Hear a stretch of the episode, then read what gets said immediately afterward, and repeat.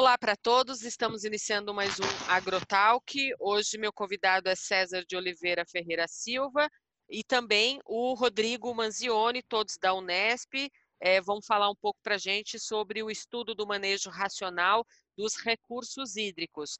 Olá César e Rodrigo, tudo bem com vocês? Olá, tudo bem? Ótimo. É um prazer receber vocês aqui no AgroTalk. Eu queria que o César começasse a se apresentar e contar um pouco para a gente sobre o seu trabalho, o que, que você faz, falar um pouco do seu currículo, sua apresentação para os nossos ouvintes. Bom, primeiro, obrigado pela oportunidade de poder vir aqui conversar com, com você e com todos os nossos ouvintes. É, bom, eu sou engenheiro ambiental, é, recentemente me tornei mestre em irrigação e drenagem na Unesp de Botucatu, é, e desde 2010 eu trabalho com tecnologias, é, com computação aplicado tanto ao meio ambiente como ao agronegócio. E atualmente eu sou pesquisador na Agroícone, aqui em São Paulo. É, a pesquisa que nós fizemos, eu orientado pelo Rodrigo Lila Manzioni, na Unesp de Botucatu, foi é, a aplicação de tecnologias tanto computacionais como de imagem de satélite, no manejo racional da água é, em diversos tipos de uso da terra, ou seja, como que você consegue entender a mecânica da água em floresta, cana-de-açúcar e, silvicultura, né, plantações de eucaliptos, é, de uma forma sistêmica, ou seja, não entendendo elas é, em conexão uma com as outras no, é, em um ambiente interligado. Bacana. E Rodrigo, se apresenta para a gente, por favor. É, também gostaria de agradecer, primeiramente, o convite, poder falar com você, com os ouvintes da Clima Tempo, um canal que a gente também acompanha, admiro o trabalho de vocês. Eu sou professor associado na Unesp em Tupã, no, trabalho no Departamento de Engenharia de Biosistemas e ministro aqui as disciplinas de geoprocessamento e sensoramento remoto, né, são mais voltadas a essas novas abordagens de geotecnologias na agricultura, né, para atender essa nova demanda da chamada agricultura 4.0. A minha especialidade linha de pesquisa é com recursos hídricos, recursos hídricos subterrâneos, e o que a gente faz é estudar o ciclo hidrológico como um todo, diversas componentes, desde a precipitação, interceptação pelos, pela vegetação na superfície, escoamento superficial, é, recarga das águas subterrâneas, movimento de descarga dessas águas até elas serem extraídas ou descarregadas em rios, e uma dessas componentes é justamente a evapotranspiração. Então, a gente trabalha diretamente com o monitoramento dessas componentes do ciclo hidrológico para poder desvendar um pouco de como as coisas acontecem do ponto de vista teórico e do ponto de vista prático. Né? A gente alia dados de campo com dados de satélite, com modelos computacionais, com simulações computacionais, para que essas informações, né, esses dados que a gente utiliza, sejam transformados em informações e essas informações sejam realmente aplicadas para questões práticas do dia a dia da, das propriedades rurais ou no processo de planejamento do uso e ocupação da terra, do uso dos recursos hídricos. Então, esse projeto que o César é, desenvolveu, ele atende uma das componentes das linhas de estudo que nós trabalhamos aqui na Unesp em Tupã e nos campi onde eu trabalho com os alunos de pós-graduação em Presidente Prudente, Botucatu e Ilha Solteira. Ok. Como que essa ideia surgiu desse para fazer esse estudo? A gente quer falar um pouco dele, que eu sei que depois a gente vai falar também da implementação. Mas essa ideia surgiu como, César e Rodrigo? Bom, tem uma área que o Rodrigo estuda já há um certo tempo, localizada no município de Águas de Santa Bárbara, na região central do estado de São Paulo. Inclusive é... lá é uma estação, é uma estação ecológica, né? Isso, a estação ecológica de Águas de Santa Bárbara. E e nessa estação ele faz é, estudos nela desde 2013 e, e exatamente por, por já ter um, um, uma certa experiência naquele local, a gente teve a ideia de, uh, aproveitando que já, já tem uma certa bagagem né, sobre como é, todos esses componentes do ciclo biológico eles é, interagem e se comportam nessa região, a gente quis, é, com os modelos é, de imagens satélite que nós tínhamos disponíveis, é, ter mais informações, mais dados sobre aquela região e, e, e, conseguir, na verdade, até agregar novas informações que nós não tínhamos. Então, a, de, os três componentes que nós estudamos lá em Santa Bárbara foram a evapotranspiração e o escoamento superficial, que é, unindo com os dados de precipitação, de chuva, a gente consegue entender quanto de água que potencialmente pode ter sido usado para recarga do aquífero. E aí, com essa informação, entender como que o aquífero se comportou de 2013 a 2018, entendendo que ali em 2015 houve aquela grande seca, né, de final de 2014 para 2015, e o evento de El Ninho. Então, entender como que esses modelos é, remotos, né, com imagens de satélite, conseguem responder a, a eventos climáticos extremos é, dentro de, dessa região. Então, o modelo ele foi rodado em um período de El Ninho. Isso, antes e depois do El Ninho também. E, e como que esse El Ninho impactou esse estudo, Rodrigo? Você que observou também, acompanhou essa orientação. Bom, na verdade o El Ninho ele foi um adicional, né? A gente tem que combinar, antes de começar um projeto de pesquisa, a gente tem que combinar com os eventos climatológicos, né? Para ver se eles aparecem no período que a gente está estudando. Mas as parcerias com, com o Instituto Florestal do Estado de São Paulo já são antigas. Eu trabalho também em outras áreas. Eles é, têm Assis, por exemplo, Angatuba. É, são várias regiões do Estado de São Paulo, em Avaré, próximos aqui onde a gente atua. Essas estações ecológicas elas carecem de estudos, né, justamente para justificar a sua é, relevância, né, a sua implementação ali no, nessas áreas. Né? Elas têm uma importância, muitas vezes o pessoal liga muito para a biodiversidade, mas elas têm uma importância hídrica que é negligenciada muitas vezes. Então, a ideia desse projeto foi justamente o rebote da grande seca 2013-2014. Eu consegui um recurso com, com a FAPESP. O seu, o seu o seu fone de ouvido, Rodrigo, acho que está tendo um mau contato, ele está fazendo um chiado. Melhorou?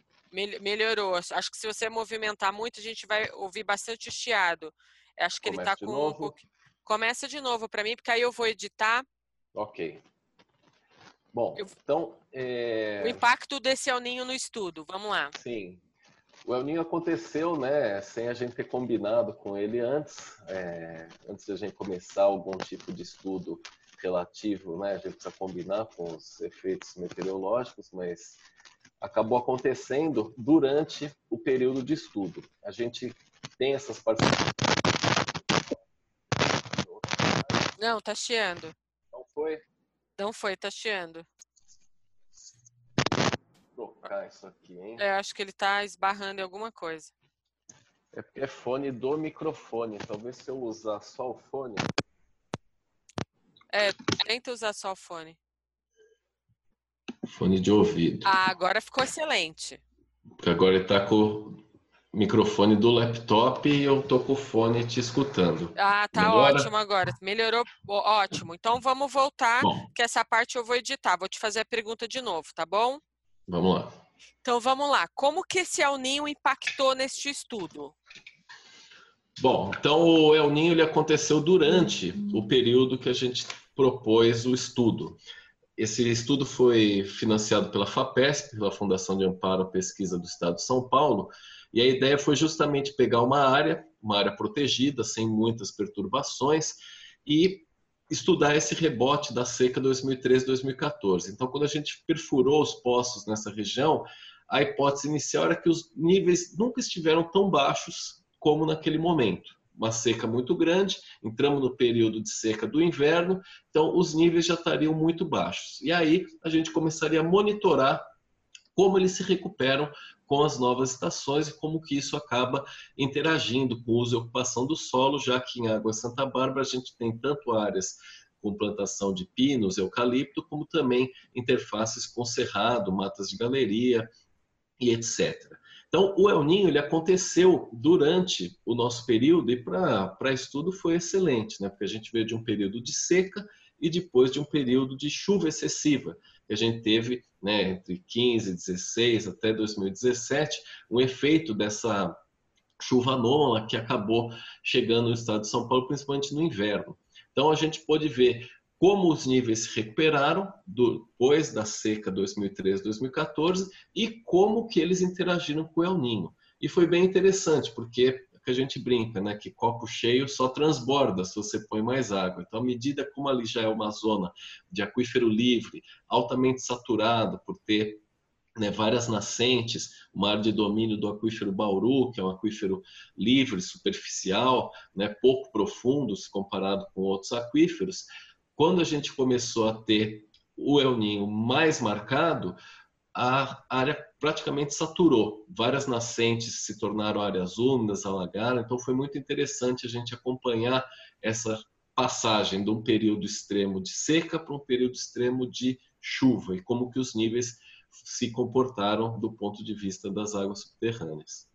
César, é, eu queria saber de você, o seu microfone está no mudo, você pode. Isso, vamos lá. Então, César, eu queria saber de você um pouco sobre a aplicação desse estudo, porque esse estudo acabou a, a, analisando uma estimativa de evapotranspiração. É, isso virou um software, é isso? Sim, mais especificamente um código aberto dentro do, é, de um software chamado R, que é um ambiente colaborativo, né, de software livre, que permite que é, usuários possam não só usar as aplicações computacionais, como também alterá-las e, e, interagir de forma mais efetiva com elas. É, a ideia da, dessa implementação veio do fato dos modelos que usam imagem de satélite para obter a evapotranspiração serem ainda ah, bastante complexas e, e um pouco ah, ainda não, não tão difundidas no Brasil. É, exatamente porque são, são uma cadeia de várias operações matemáticas feitas a partir é, da união das imagens satélite com dados meteorológicos. E aí, é, quando eu tive o meu primeiro contato com esse modelo, é, o professor lá daquela disciplina me apresentou um script que levava mais ou menos 40 minutos a uma hora para você obter esse mapa. E aí, como eu já tenho uma certa experiência com implementação é, com linguagem de, de programação, é, a primeira coisa que eu fiz foi pegar esse, esse script e tentar otimizá-lo. A partir daí, eu fui, é, foi já o, o, o início da pesquisa, né, eu consegui tornar é, essa modelagem uh, viável é, de forma que, que outros pesquisadores pudessem, de uma forma mais fácil, poder usá-la. E aí, é, ao final, eu consegui transformar esse script que levava 40 minutos a uma hora para fazer um mapa, consegui rodá-lo em menos de um minuto, dependendo do local é, e do tamanho da área. E aí Uau, nesse... diminuiu muito, né? Esse Demais. tempo. Tanto que aí foi nesse momento que o Rodrigo ele me incentivou a, a não a, a, pegar esse script e transformá-lo em, em, um software que outros pesquisadores pudessem usar. E aí é, esse esse script ele para é, poder ser tornado público no software R ele tem que ser documentado e de forma a que todas as funções e, e, comandos dele possam ser não só executados, mas também entendidos por outros pesquisadores. Sim. Então aí a gente fez toda uma documentação, uma espécie de tutorial para esse software. Ele foi testado pela equipe do R, lá na Áustria, e foi aprovado é, para ser colocado como um, um pacote oficial do R. E aí, desse modo, é, pesquisadores que, por algum motivo, é, queiram usar esses, é, esse modelo na sua, na sua pesquisa ou no seu trabalho, agora eles podem usá-lo usando o, o R. E dentro desse código aberto, quando é, o pesquisador entra lá, ele encontra o, é, um input, uma imagem de satélite, o que, que ele encontra mais? Então, aí é importante a gente destacar qual que é exatamente o modelo que a gente está falando. Existem diversos modelos é, que a gente conhece todos pelas siglas, né? Tem o Sebel, tem o METIC, tem o SEBS. Esse, particularmente, é um modelo brasileiro, desenvolvido pela Embrapa, por um pesquisador chamado Antônio Heriberto de Castro Teixeira, é, lá da Embrapa do Nordeste, da Embrapa de Petrolina. É, que a gente apelida, apelida ele de SAFER.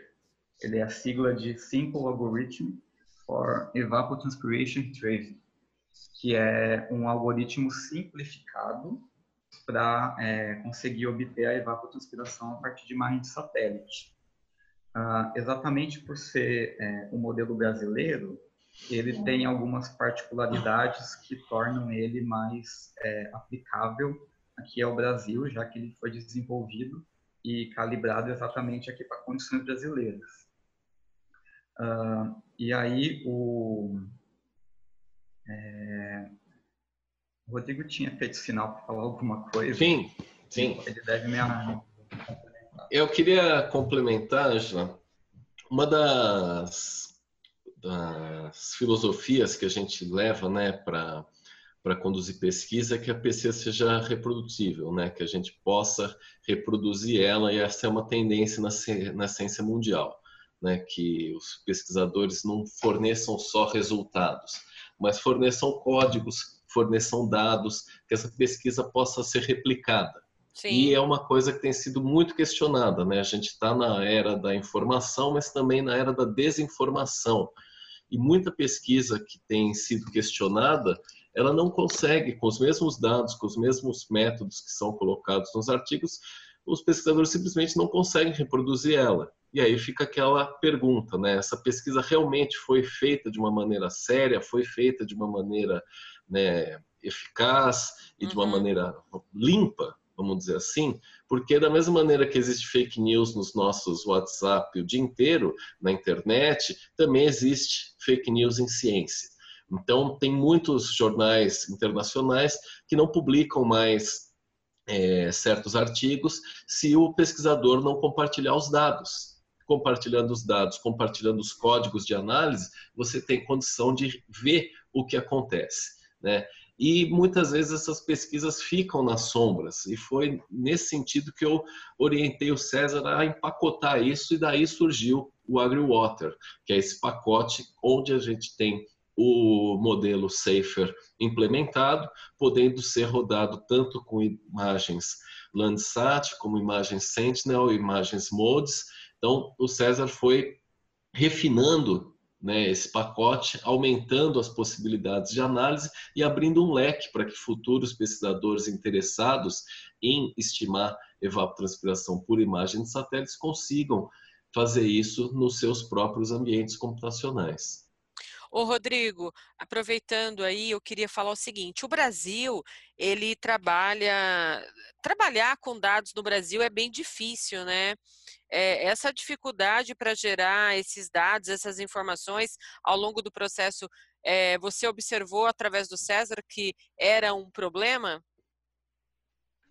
Bom, depende do tipo de pesquisa né, que a gente está conduzindo, os dados realmente são caros. Né? Pesquisa de ponta custa caro e a gente vê, né, mês a mês, essas, essas notícias né, de cortes em ciência, educação, realmente isso é na contramão do desenvolvimento. O Brasil não vai conseguir avançar ou vai ficar avançando a passos de tartaruga, né, como a gente tem acompanhado aí nas últimas décadas. A gente não consegue sair do lugar justamente porque os investimentos são é, ínfimos comparados com o que o país, com a nossa população e do nosso tamanho, precisa.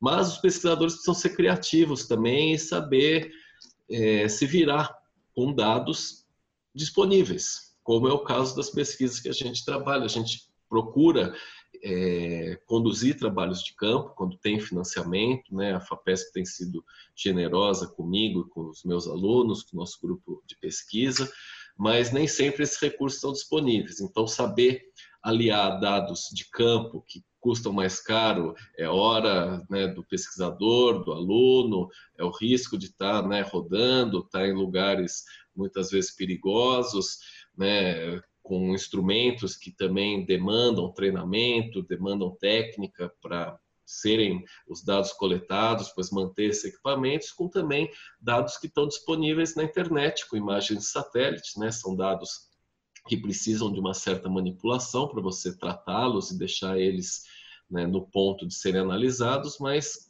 com a especialidade do pessoal que tem trabalhado com a gente, nosso grupo, isso tem sido contornado rapidamente e possibilita também, além de ser uma pesquisa relativamente mais barata, possibilita que a gente trabalhe em áreas, áreas maiores. A nossa linha é muito voltada a monitoramento, a monitoramento de componentes do ciclo hidrológico. E muitas vezes o que a gente coloca para monitorar essas áreas não funciona tão bem quanto nós gostaríamos. Eu sempre brinco, por exemplo, que quando você coloca um poço para monitorar um aquífero, ele vai te dizer o que está acontecendo ali. Só que o poço é míope, ele só enxerga de perto, ele não vai enxergar de longe. Então, para que você consiga enxergar de longe ter uma visão mais abrangente do que acontece no aquífero, você precisa de muitos poços. E isso custa caro. Então, como que a gente contorna essa situação? Com dados que são coletados em área total, como imagens de satélite que possam ter relação com o que está acontecendo ali embaixo, seja na vegetação, que é essa resposta do trabalho do César com evapotranspiração, seja com outras variáveis como chuva, também fazendo uma alusão, em vez do poço, com pluviômetros. No caso da evapotranspiração, a gente teria um tanque classe A, algum instrumento que mediria a evapotranspiração naquele ponto, que não significa que seria na área toda. Então, a gente procura também romper essa barreira que possa ter no caso do um dispositivo né, pontual não conseguir dar a resposta que nós gostaríamos para ter uma análise mais integrada em escala regional. Ô César, é, o que eu queria dizer para você é o seguinte: eu entendi que esse seu software, é, além dele analisar a estimativa da evapotranspiração, ele também monitora com exatidão os fluxos dessa água no solo, em grandes áreas, como o Rodrigo mencionou? Uh, dentro do ambiente do R, é possível você é, fazer várias aplicações utilizando o, os dados que é, o modelo Safer dentro do pacote AgriWater consegue nos dar. É, então, você usa o, o AgriWater para fazer a modelagem da evapotranspiração, que é o principal componente é, do balanço hídrico em questão de perda de água para é, a atmosfera, e você associa é, é, esse mapa de evapotranspiração com outros dados, como a chuva e, e também a, o escoamento. É, daí, com é, você aplicando é, esses três mapas, você consegue, por exemplo, obter o balanço hídrico é, para você saber qual é o potencial de, é, de recarga de aquífero. E aí você utilizando outros, é, outros modelos, como o, o que eu apliquei que era uma, uma equação simples para você, a partir do potencial de, de recarga, você saber se houve aumento ou diminuição da altura do lençol freático, você consegue fazer esse monitoramento. Então, assim, é, uma das coisas interessantes do software, que é onde está o pacote AgriOrder, é que com comandos bastante simples, você consegue agregar é, vários, várias modelagens no modelo final. E aí você, com é, o, o, mapa que o AgriWater nos dá de evapotranspiração, você consegue gerar mais informação através da agregação de outros dados meteorológicos. Certo. Eu queria saber quais foram as tecnologias combinadas durante é, esse estudo que vocês utilizaram. Bom, o principal, como o Rodrigo falou, é que o, o AgriWater, que é uma implementação em R, ele pode utilizar três fontes de dados é, remotos, de imagem de satélite, que são o satélite Sentinel-2, Landsat 8 e MODIS. É, o Landsat 8 ele tem uma resolução de 30 metros e o Sentinel-2 tem uma de 10 metros. Isso significa que você consegue atingir, inclusive, uma escala de propriedade rural. Então, dentro você consegue identificar é, a evapotranspiração com é, bastante acurácia dentro de talhões de cana ou de soja. Enquanto que o MOLDES ele tem uma resolução de 250 metros, que é, ele é, não atinge a, o nível de propriedade rural, mas ele consegue de uma forma muito eficiente, analisar o estado de São Paulo inteiro de uma vez. Então, existe, então o modelo ele serve tanto para é, aplicações é, mais pontuais, em níveis mais em níveis maiores, né, de propriedade rural, por exemplo, assim como gerenciamento de recursos hídricos em larga escala, por exemplo, um estado ou um bioma inteiro. E é, você usa essas imagens satélite todas gratuitas, de fontes públicas, é, e, o, e a tecnologia da, da linguagem de programação R, que de uma forma bastante simples, você consegue concatenar essas informações. Tanto que, por exemplo, o pacote AgriOrder, ele consegue transformar todas é, essas operações em um comando de uma única linha.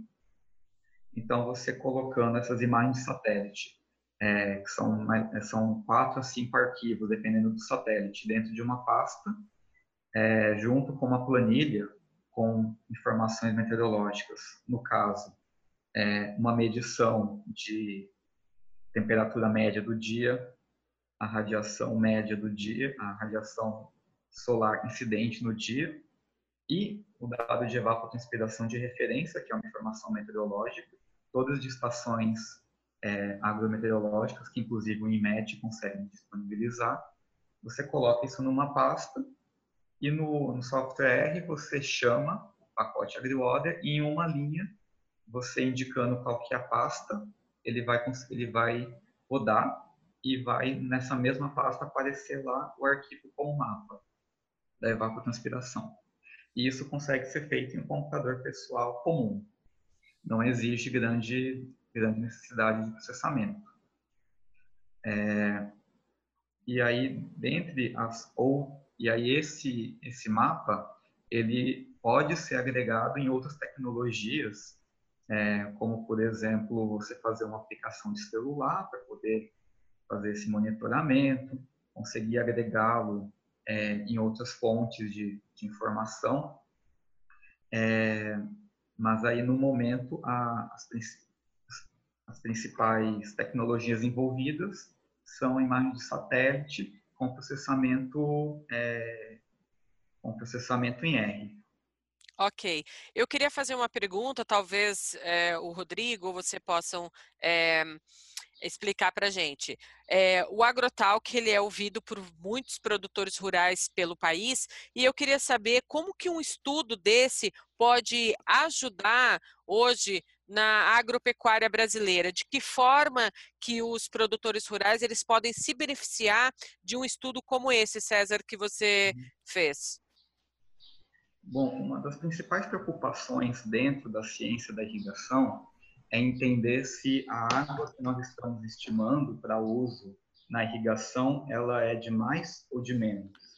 Se ah, o que nós entendemos como referencial para fazer esses cálculos está correto ou não. Até porque atualmente a gente baseia isso a partir de tabelas é, com, com, com sequências de cálculos e todos esses cálculos têm as suas incertezas. Então, esse tipo de trabalho, ele vem exatamente para a gente entender se é, como que a gente consegue pegar um modelo, muitas vezes é, criado em outros países, tomando como referência outros climas, entender como que esses modelos funcionam no Brasil e melhorá-los. Então, é, uma das discussões que, que, que se tem dentro de, dessa área e que as imagens de satélite e esses modelos conseguem nos responder é entender como que você agrega não só é, informações da cultura, que é o que acontece hoje em dia, né, que você é, pretendendo plantar cana de açúcar, você tem lá uma tabela e você verifica que após tantos dias que você fez o plantio, você vai, é, vai irrigar, é, você vai irrigar tal percentual de água a partir da, dos valores de referência. Você entende como que você agrega mais informação a essa escolha, como que você não considera, você além de considerar a, o estágio da planta, você também considera o clima, a época do ano, o, informações topo, topo, topográficas, informações é, que você consegue obter da imagem satélite, para que a escolha do quanto de água que você vai aplicar na sua cultura é, seja mais precisa e seja mais sustentável, porque aí você irrigando, a, irrigando um valor mais correto, você evita erosão, você evita déficit hídrico, evita desperdício e consegue ter uma agropecuária mais sustentável, que vai tanto beneficiar o meio ambiente como beneficiar o produtor, já que ele vai ter um uso da água mais eficiente.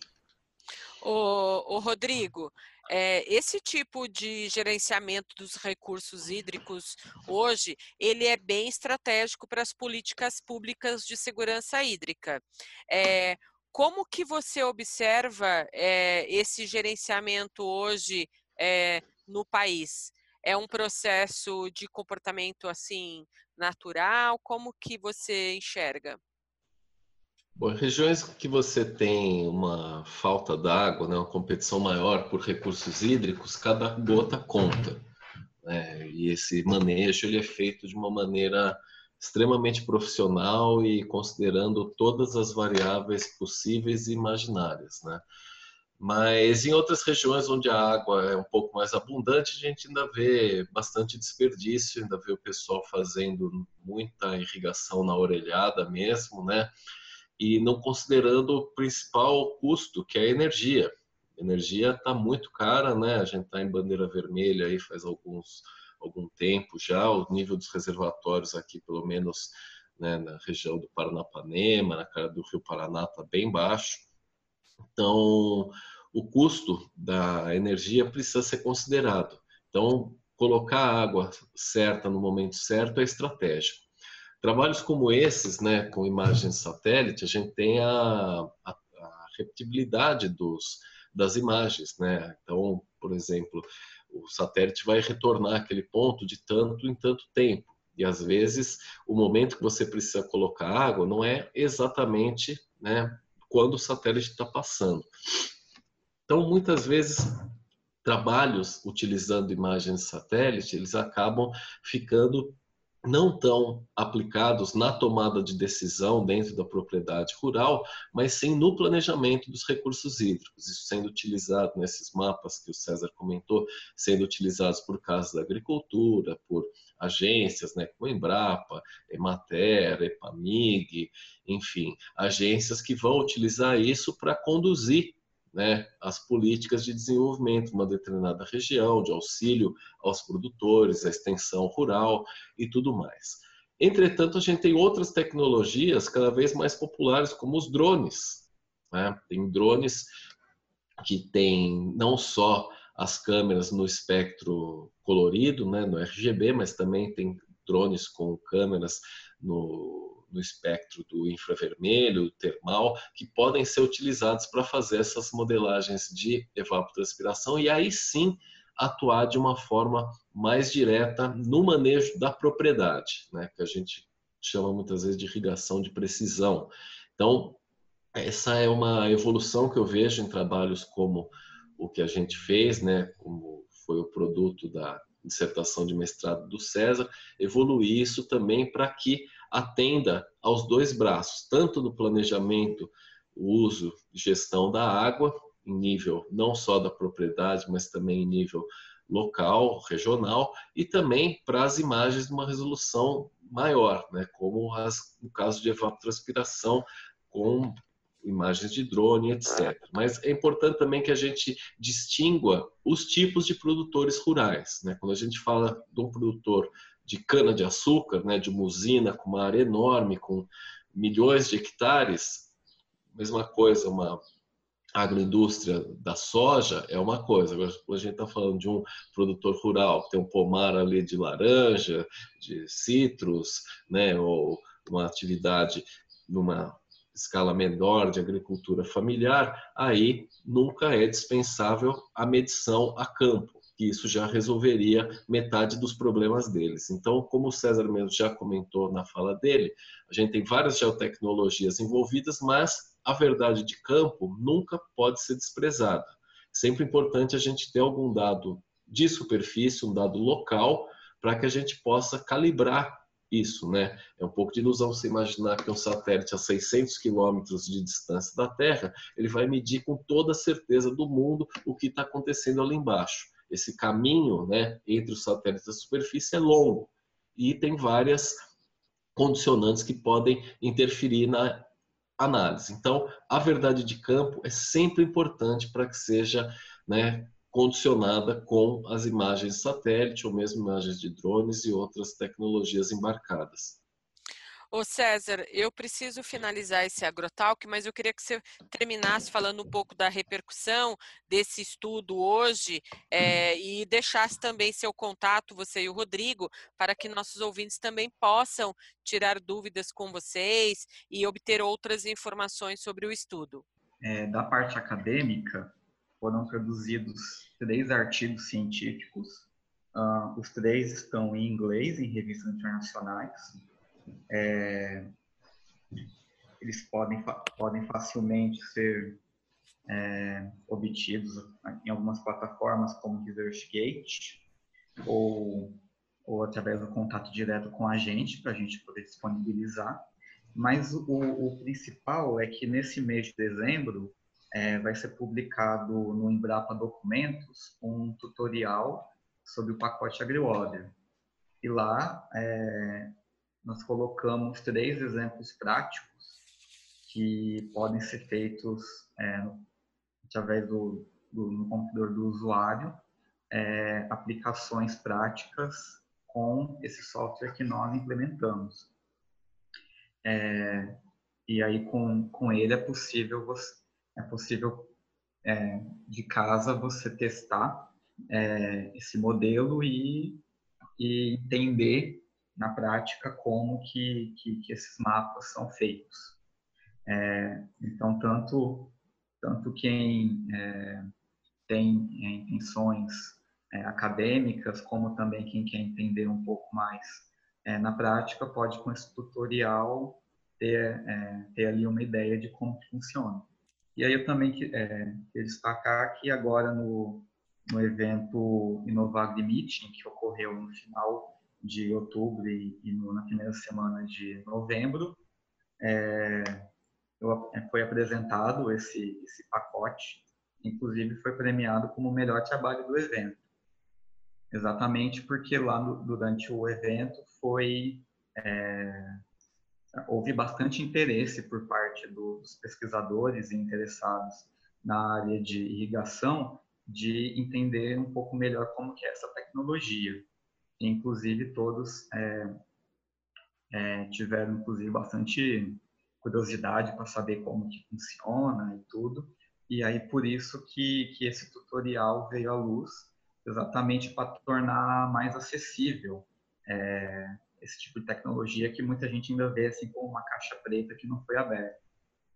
E aí, por isso, quem quiser ter, ter tirar dúvidas, em conhecer, ter um pouco mais é, informações a respeito dessa tecnologia, né, dessa implementação, pode mandar um e-mail para mim, é, para cesaroliveira.f.silva.gmail.com é, ou fazer contato comigo, é, procurando meu, é, meu nome completo é, no ResearchGate ou pelo currículo Lattes, para ter mais informações.